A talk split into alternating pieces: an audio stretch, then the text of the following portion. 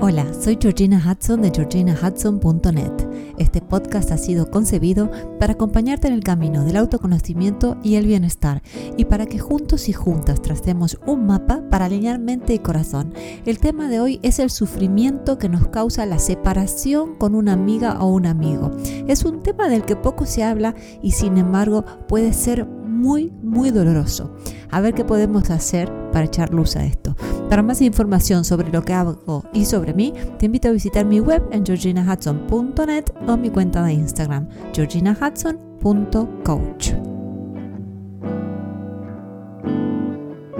Hola, hola, hola, ¿cómo estás hoy? El tema de esta semana lo ha propuesto una suscriptora que ha tenido varios desencuentros con una amiga hasta que finalmente se han distanciado nos ha escrito, ¿podrías hacer un podcast sobre la ruptura en las amistades? Estoy pasando por una y me parece muy importante hablar del tema. Siempre se habla de rupturas amorosas, pero no las de amistad. Y mucha gente pasa por ellas. ¡Qué verdad! qué verdad, no hablamos de este tema, no se habla. Y sin embargo, es tan importante. Me parece genial la propuesta y, y la verdad que es muy difícil navegar una separación con una amiga o un amigo. La amistad, cuando es genuina, cuando es saludable, es un vínculo maravilloso. Pero cuando los desencuentros desencadenan malestar, es todo un desafío. Es todo un desafío. Es importante destacar también, me parece, como para empezar, que las relaciones interpersonales están siempre fuertemente influenciadas por factores condicionantes de nuestra historia. Esta historia que acarreamos puede afectar la salud de nuestra amistad. ¿Por qué? Nuestras historias y experiencias interpersonales pasadas, esas que nos han quedado grabadas a fuego y no necesariamente por ser positivas. Eh, no sé, por ejemplo, me acuerdo yo tenía una amiga íntima y de la noche a la mañana se hizo amiga de otra chica que no era tan, de otra niña que no era tan allegada a mí y me dejó de hablar. Yo no tenía ni idea por qué me estaba pasando esto. Estoy hablando de unos 12 años. Yo sufrí muchísimo y eso me quedó grabado a fuego no, a lo que sigue. Em, también otros eh, condicionantes, como por ejemplo nuestra autoestima, eh, las expectativas que tenemos que no comunicamos, nuestros miedos e inseguridades que pueden ser el resultado de todo lo que hemos vivido cuando éramos más peques, o porque nos hicieron bullying, o porque nos hicieron sentir inferiores a, las demás, o porque nos dejaron de lado, como me pasó a mí, en esto que te cuento. Eh, o, por muchas cosas, ¿no? Porque cuando eh, papá y mamá trabajaban tanto, yo me quedaba sola y al final después me costaba estar con amigos, todo influye de alguna manera u otra en nuestras expectativas en la amistad, en cómo nos comunicamos y también en los niveles de confianza que vamos a experimentar con esta amiga o con este amigo. Esto es fundamental entender para, para poder empezar a atar cabos de por qué muchas veces decimos, pero no está, no está fluyendo esa amistad. Me parece interesante empezar con esto. Ahora, cuando pensamos en lo que dice nuestra suscriptora, eh, tendríamos que diferenciar entre una amistad sana y una amistad tóxica. Mm, yo creo que todo el mundo tiene experiencias con las dos, ¿no? Eh, entonces, una amistad sana, ¿qué sería? Es un vínculo enriquecedor. Es un vínculo basado en la confianza, en la empatía y en el apoyo mutuo. Cuando estoy con una verdadera amiga, o un verdadero amigo, no necesito llevar caretas, no necesito llevar máscaras porque sé que es un espacio donde yo puedo ser vulnerable sin ser juzgada. Una buena amistad está siempre cimentada en la aceptación de que somos diferentes, pero nos amamos así. Justamente ahí está el sabor, en la tranquilidad también de que vamos a poder hablar de todo abiertamente sin ser juzgadas, ¿no? Y en la capacidad de compartir tanto momentos de alegría como también momentos difíciles, que no sea solamente algo superficial donde nos reímos y nada más. La reciprocidad y el respeto son ingredientes fundamentales que hacen a una amistad más fuerte porque permite que ambas partes se sientan valoradas y comprendidas. Y yo pensaba también cuando estaba eh, escribiendo el borrador de lo que quería contar hoy en la plantita, en una planta. Si pensamos en una plantita, una amistad requiere más o menos lo mismo. Una amistad requiere un compromiso constante y un cuidado para florecer y mantener su vitalidad. ¿Qué hacemos con una planta para que crezca? Tenemos que trabajar la tierra, sembrar las semillas, buscar el lugar adecuado para que crezca y necesitamos regarla con paciencia. En la amistad sucede algo parecido. Primero nos conocemos, poco a poco vamos trabajando el terreno donde irá creciendo el vínculo, sembramos las semillas de la confianza cada vez más y más y proporcionamos la luz de la comunicación honesta. Regamos con cuidado, regamos con amor. Y sin embargo, podemos hacer todo esto y al igual que una planta que puede marchitarse si no la nutrimos o la nutrimos mal, las amistades también pueden debilitarse si las descuidamos.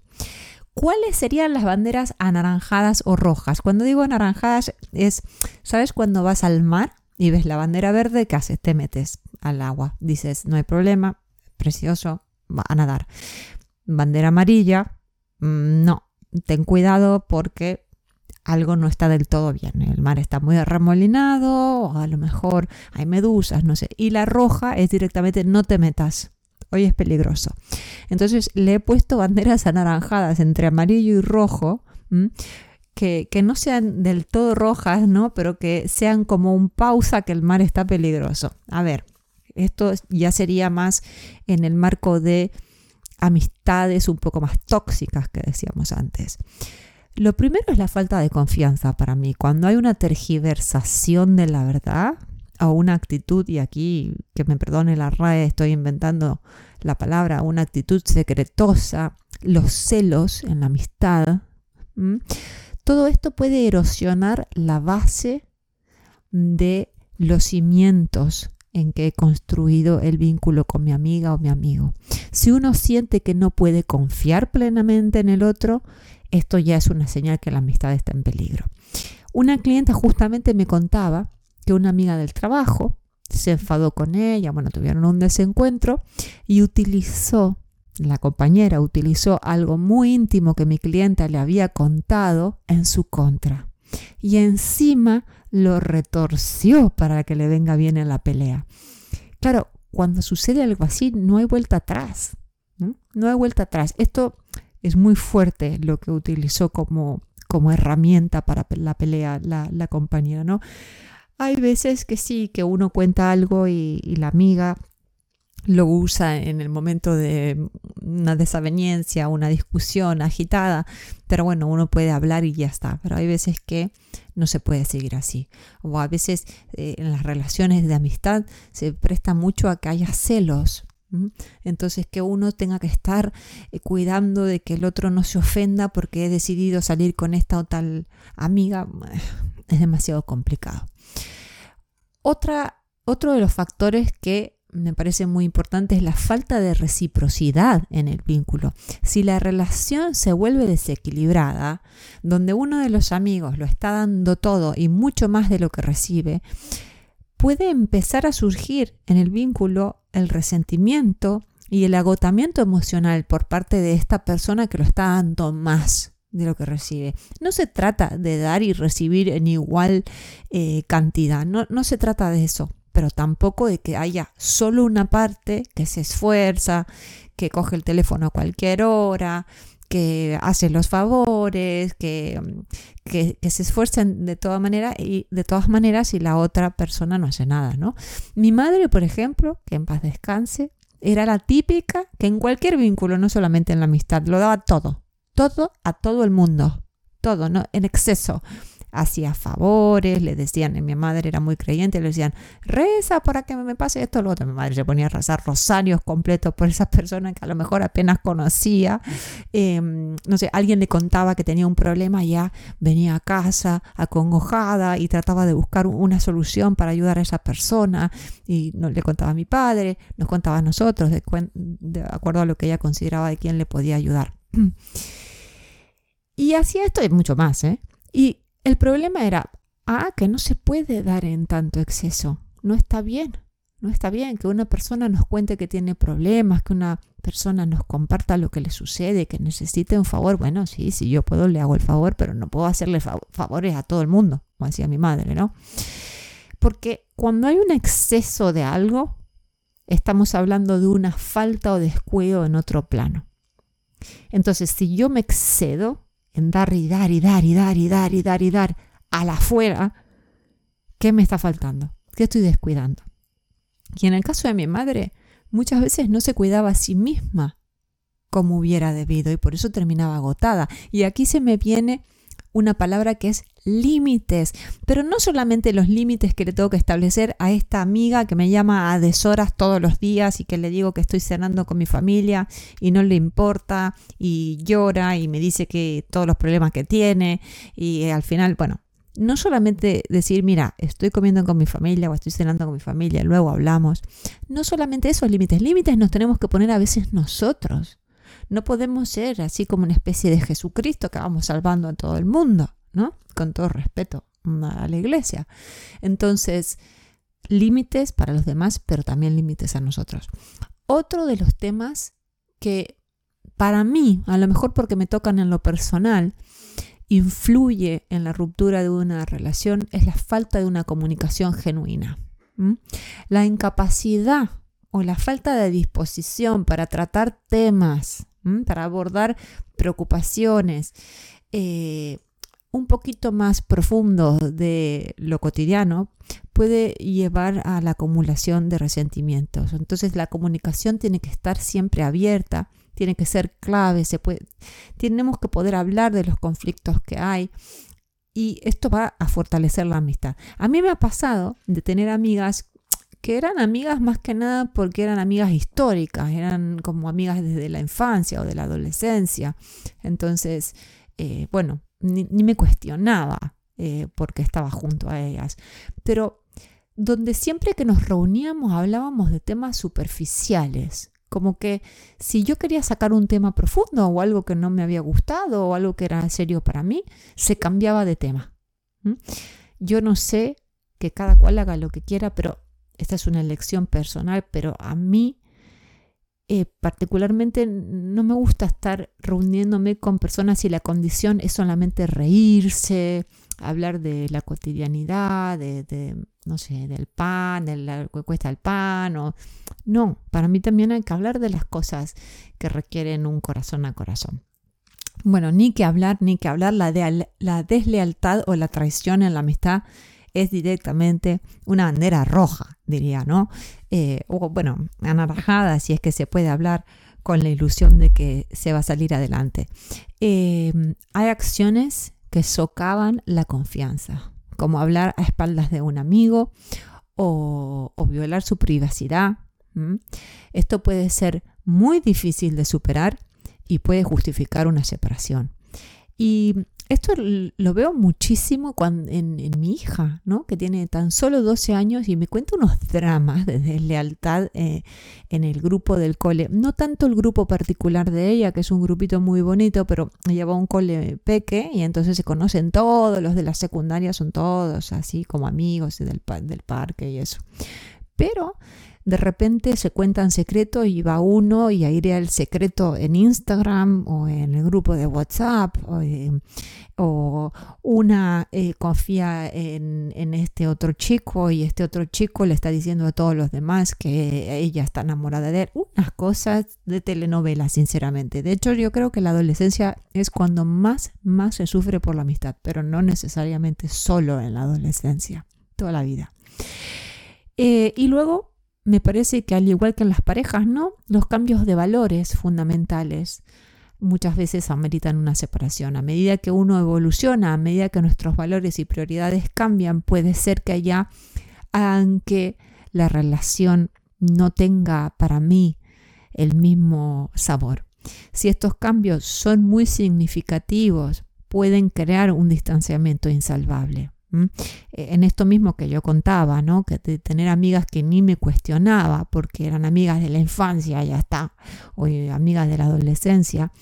Eh, lo que sucedía también es que a medida que crecíamos, los valores de unas y los valores de otra iban evolucionando para un lado y para el otro, y entonces ahí ya no teníamos cosas en común más que una historia. Eh, justamente uno de mis clientes y también muy, muy simpático, joven, eh, tiene un amigo que sale mucho de copas y a bailar, ¿no? Y él, este cliente hasta hace no tanto estaba en el mismo plan de la noche y de salir y divertirse como toda persona soltera. Y ahora está en pareja. Ahora está en pareja y lo que se le está presentando es eh, que se encuentra cediendo a este tipo de salidas para que su mejor amigo no se enoje. Tiene miedo que el mejor amigo se enoje, pero él está deseando o quedarse eh, con la novia o simplemente quedarse solo en la casa pero con un plan más tranquilo, como que ya no le entretiene tanto, ¿no? E, ese plan. Entonces, em, esto es algo más simple, ¿no? El ejemplo que acabo de dar, pero los valores cuando cambian no hay vuelta atrás. Entonces, ¿qué podemos hacer cuando estamos sufriendo tras separarnos de una amiga o de un amigo, como nos dice eh, esta suscriptora? aparte de analizar una bonita amistad y una amistad más tóxica o distintos elementos de una amistad más tóxica. Yo le digo a nuestra suscriptora que reconozca sus emociones sin juzgarlas, que practique la atención plena o el mindfulness para observarse, para ver qué siente en su cuerpo y también Aceptemos todos que el dolor y la tristeza son respuestas naturales a la pérdida de una amistad o a la pérdida en general. Entonces, intentemos con, el mindfulness justamente no racionalizar ni pensar por qué estoy tan triste, por qué me siento tan mal, por qué estoy un poco ansiosa o depre sino más bien ponernos en contacto con las sensaciones corporales que tenemos. ¿no? Tengo como algo en el pecho, un dolor en el pecho, me duele la cabeza, me, pesan los hombros, ya está, me quedo ahí, porque ahí reside la sabiduría de lo que estoy observando en el momento. Y así me meto en la mente, puedo caer entrampada en un bucle de resentimiento. Pero si me adentro en el cuerpo, va a ser mucho más fácil avanzar a pesar del dolor. Luego, piensa en tu mejor próxima acción. Empieza de a poco y pregúntate, ¿qué es lo que me aliviaría un poco ahora? No, no estoy hablando de grandes planes, no, no quiero hablar de una gran estrategia, sino la próxima mejor acción.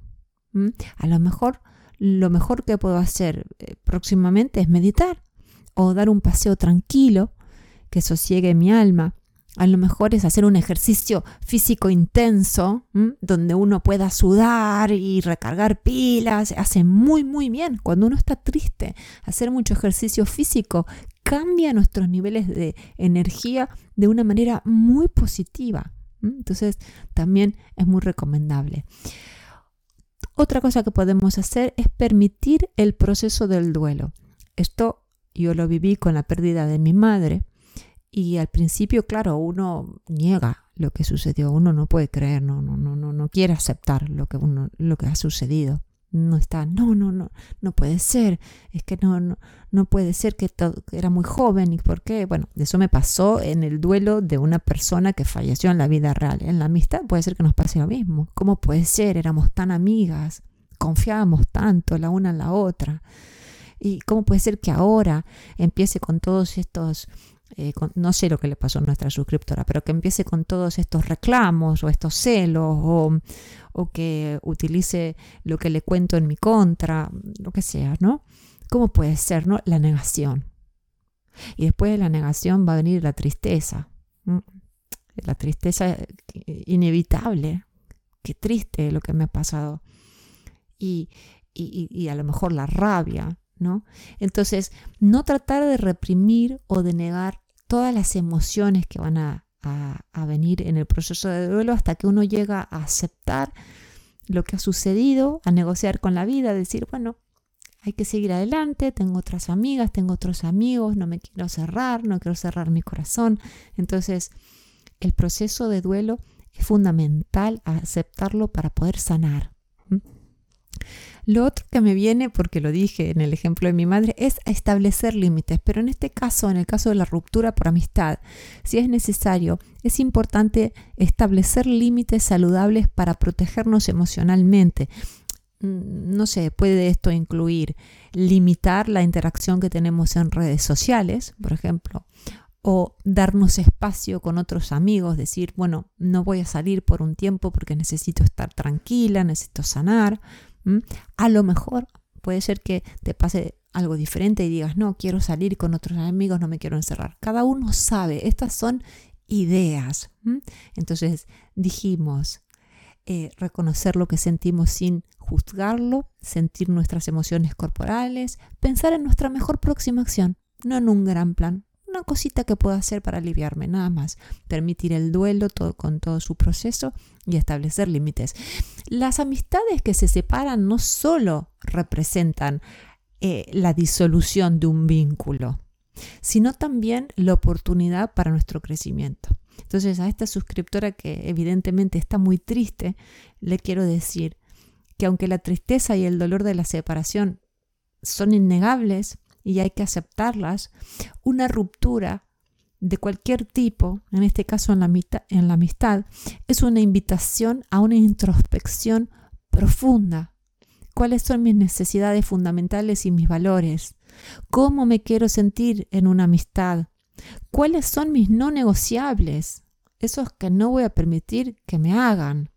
En última instancia, las amistades cuando se separan pueden ser un llamado para explorar nuestra autenticidad, las lecciones de la vida y nuestro camino hacia una mayor comprensión de quiénes somos. Así que bueno, espero que esto alivie a, nuestra suscriptora y a todos aquellos que estén pasando por una eh, separación, sea esta con una amiga, amigo o con un colega de trabajo también que nos puede pasar. Así que que este podcast haya ayudado un poco a, todos los que, los que eh, lo necesiten. Si conoces a alguien que está atravesando un momento difícil de ruptura, eh, como dije, no solo de amigos, sino en otros vínculos, reenvíale este podcast. Y como siempre te agradecemos tu evaluación, recomendación y opinión en cualquiera de las plataformas que nos estés escuchando, porque esto nos permite ser más visibles y ofrecer este material gratuito con la frecuencia que lo hacemos. De momento te mando un fuerte abrazo y hasta el próximo podcast.